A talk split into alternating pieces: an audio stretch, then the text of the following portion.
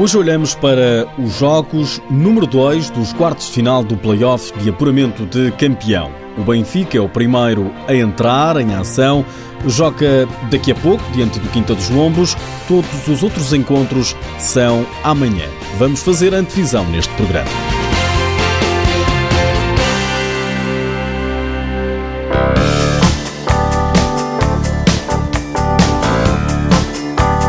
Benfica está em vantagem e parte para o jogo número 2 dos quartos de final, play-off de apuramento do campeão nacional, com a ambição de evitar um terceiro encontro. O adversário é o Quinta dos Lombos, que em casa foi derrotado pelos encarnados por 4-2.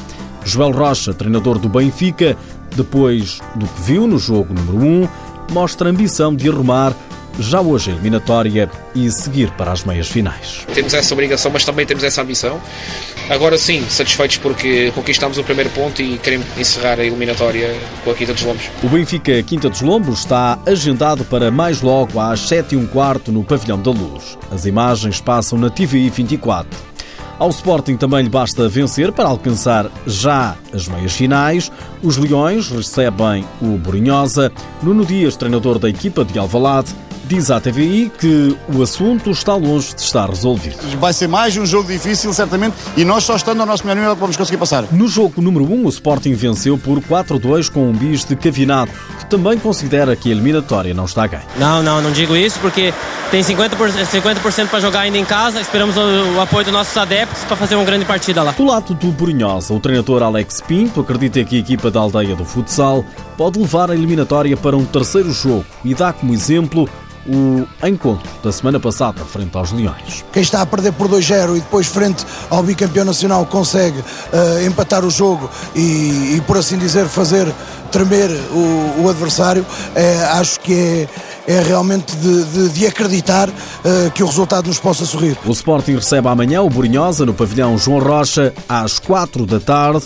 jogo que vai ser transmitido em direto no canal do clube.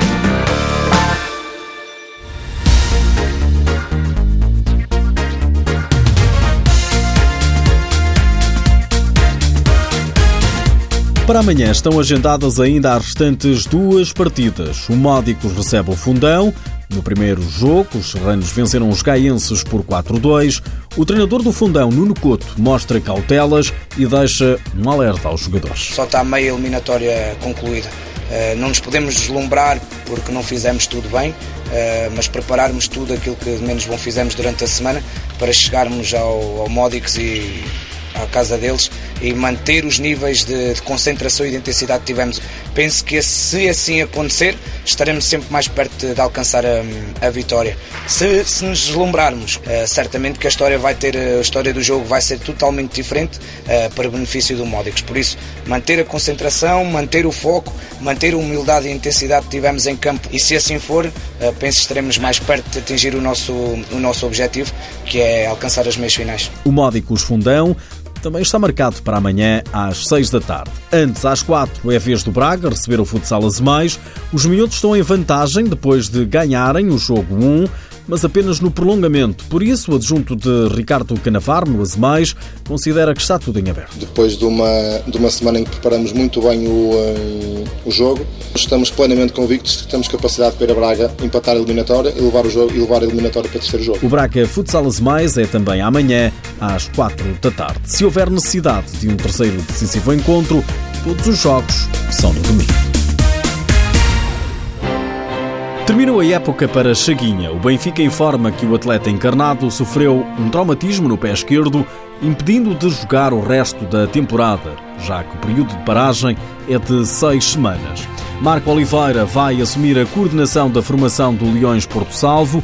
Ao contrário do que acontecia até aqui, deixará de ser única e exclusivamente da responsabilidade de Cláudio Cardoso e passará a ser também de Marco Oliveira, visto que na próxima época Cláudio Cardoso tem a seu cargo os sub-20. Para a baliza do Futsal Azemais chega mais um guarda-redes, Bruno Felipe, jovem brasileiro de 18 anos, que atuava no Hortolândia da Liga Paulista. Leitão vai continuar no campeão belga, foi o internacional português a anunciar a continuidade no clube por mais um ano.